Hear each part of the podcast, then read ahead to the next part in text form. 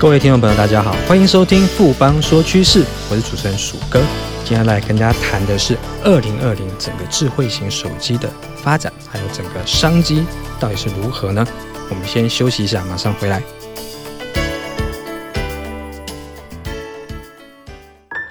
哼，我的投资眼光真的超好，到底投资了什么？哎，快告诉我啦！当然是富邦 ETN。绩优股一把抓，追踪指数零误差，门槛低，小资族也能买哦。那我要赶快去买。富贵要人帮，ETN 买富邦。富邦证券指数投资证券经金管会同意生效。唯不表示，本指数投资证券绝无风险，投资人交易前应详阅公开说明书。富邦综合证券股份有限公司经目的事业主管机关核准之许可证照字号为一零七年经管证总字第零零五三号。欢迎回到富邦说趋势。我们今天很高兴邀请到富邦投顾研究部的资深经理张成伟，来我们谈谈整个二零二零智慧型手机的商机跟发展。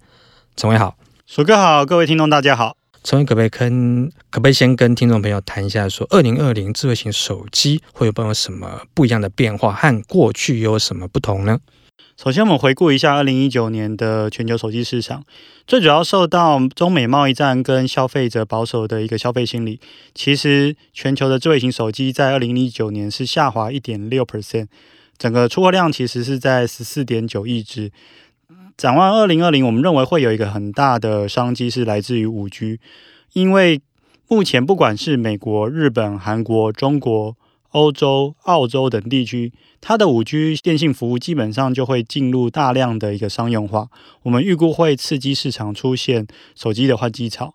另外，在今年度的时候，Apple 已经跟高通达成了专利的和解，也就是在明年度二零二零年，Apple 有机会推出三款的五 G 手机，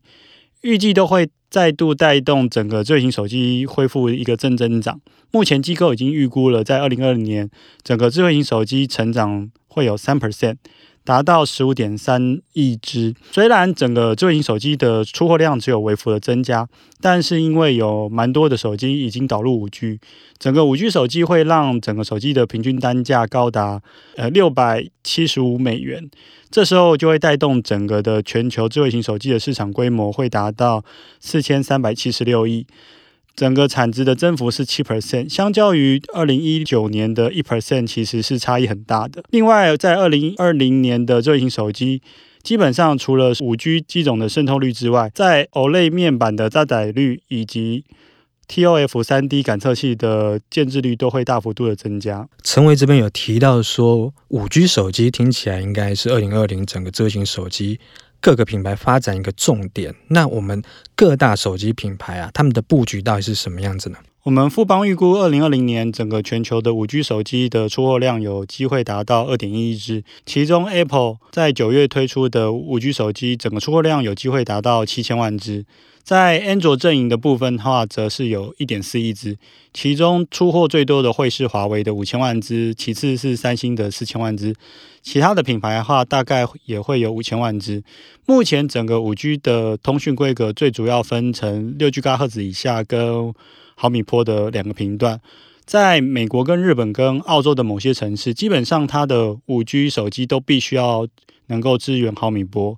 那在二零二零年，整个 Apple 推出了三支的五 G 手机，有机会是同时支援这两个规格。另外，在中国的部分的话，其实中国的手机品牌厂有机会在二零二零年下半会推出零售价在两千到三千美元的五 G 的中阶手机。我们觉得。中国的这个五 G 换机潮也是值得期待的，没有错。那我们整个五 G 手机除了品牌之外，大家当然知道说会对于零组件的厂商应该会带来一个蛮大的变化。这个变化会是什么样子呢？首先，其实全球所开通的五 G 通讯的国家是一定会支援所谓的六 GHz 以下的五 G 频谱。那另外，在部分国家，例如美国、日本、韩国，他们会开放毫米波的频段。这些毫米波的频段的话，基本上有一个特性，就是通讯距离比较短，然后比较容易受到物体或者是建筑物的干涉的特性。所以这时候手机就是要内建更多的一个天线。例如，五 G 手机的天线至少要六到十根，远多于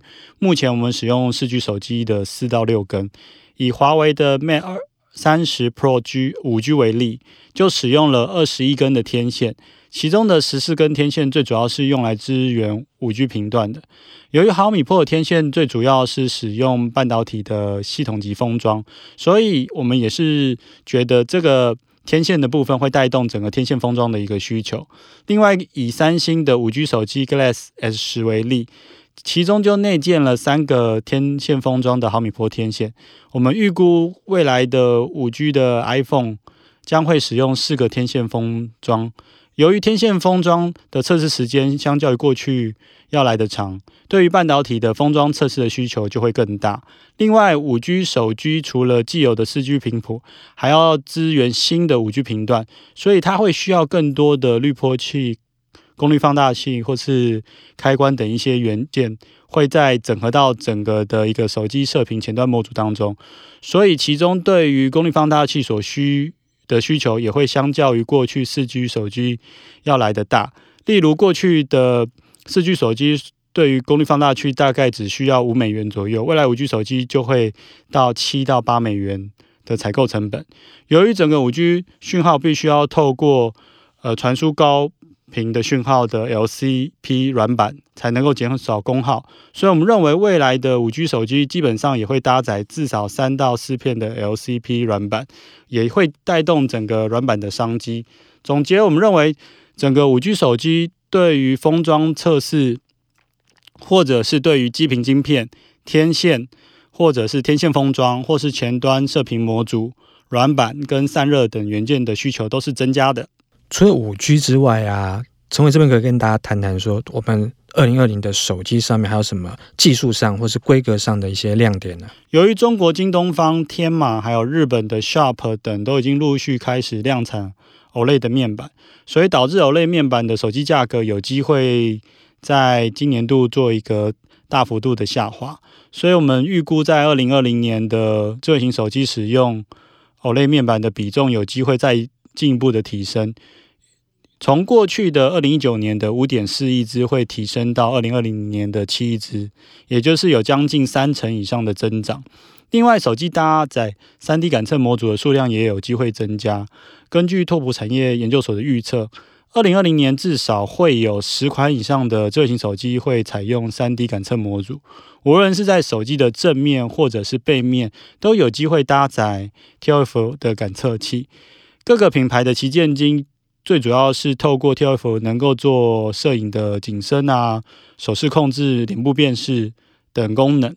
手机的前镜头搭载 T F 最主要就是用来辨识；而后镜头搭载 T F 最主要就是做景深，或者是现在我们有时候玩那个宝可梦，基本上也会用到一些这个 T F 的景深 AR 的一个应用。所以承纬这边提到了二零二零手机，它有几个亮点，就是五 G，然后。OLED 的一个显示，然后另外还有一个是三 D 感测。那这些部分相关授业的受惠的台湾公司会有哪些呢？根据调查，台湾智慧型手机的代工仍然是以 iPhone 的出货金额为最高。目前 iPhone 的主要代工对象还是集中在鸿海跟和硕。那在五 G 零组件部分，哈，我们认为在半导体的部分将会是以台积电跟联发科收益为最大。那另外在台积电的部分的话，其实有曾经提到，他们在二零二零年的营收有将近百分之十五会来自于五 G 的智慧型手机跟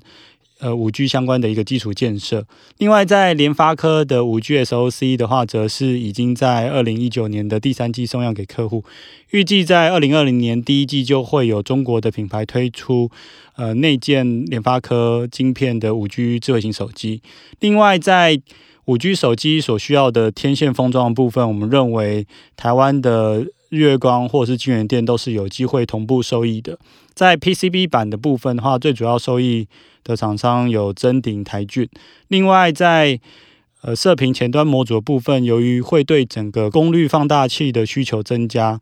以及我们之前有提到对于 3D 感测的 ToF 模组 VCSEL 相关的需求增加，其实对于从事相关呃零组件的全新稳茂或宏杰科的业绩都会有正向的发展。另外，在 AMOLED 手机渗透率的高成长，我们认为对于台湾的驱动 IC 联咏也会带动相关的业绩。谢谢陈伟今天带来这么精辟的分析，谢谢陈伟，谢谢鼠哥。经过今天的节目呢，相信各位听众朋友对于二零二零智慧型手机发展的几个亮点，应该都有更清楚的认识了。不妨说趋势，我是鼠哥，我们下周见。